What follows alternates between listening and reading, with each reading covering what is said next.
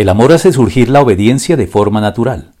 Por eso nuestra obediencia a Dios debe surgir siempre de nuestro amor por Él. Una de las bendiciones más maravillosas que Dios promete a quienes le obedecen, motivados para ello por el amor que estamos llamados a profesarle, correspondiendo de este modo su inextinguible amor por nosotros, es la siguiente, en palabras del propio Señor Jesucristo. Le contestó Jesús, El que me ama, obedecerá mi palabra, y mi Padre lo amará, y haremos nuestra vivienda en él. Juan 14, 23.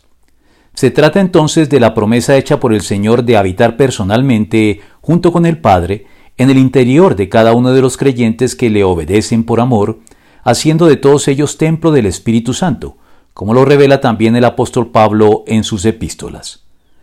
Esta promesa y su seguro cumplimiento para todos los que, a su vez, cumplen previamente la condición establecida y ya señalada para alcanzarla, refuerza y renueva en el creyente, como en un círculo virtuoso y de manera por demás fluida y natural, la disposición y las facultades necesarias para obedecerlo, pues la presencia de Dios en el interior de cada uno de sus hijos, miembros de la Iglesia, ilumina e irradia a todo su ser, inclinando cada vez más su voluntad y sensibilizando su conciencia a la voz y a la guía del Señor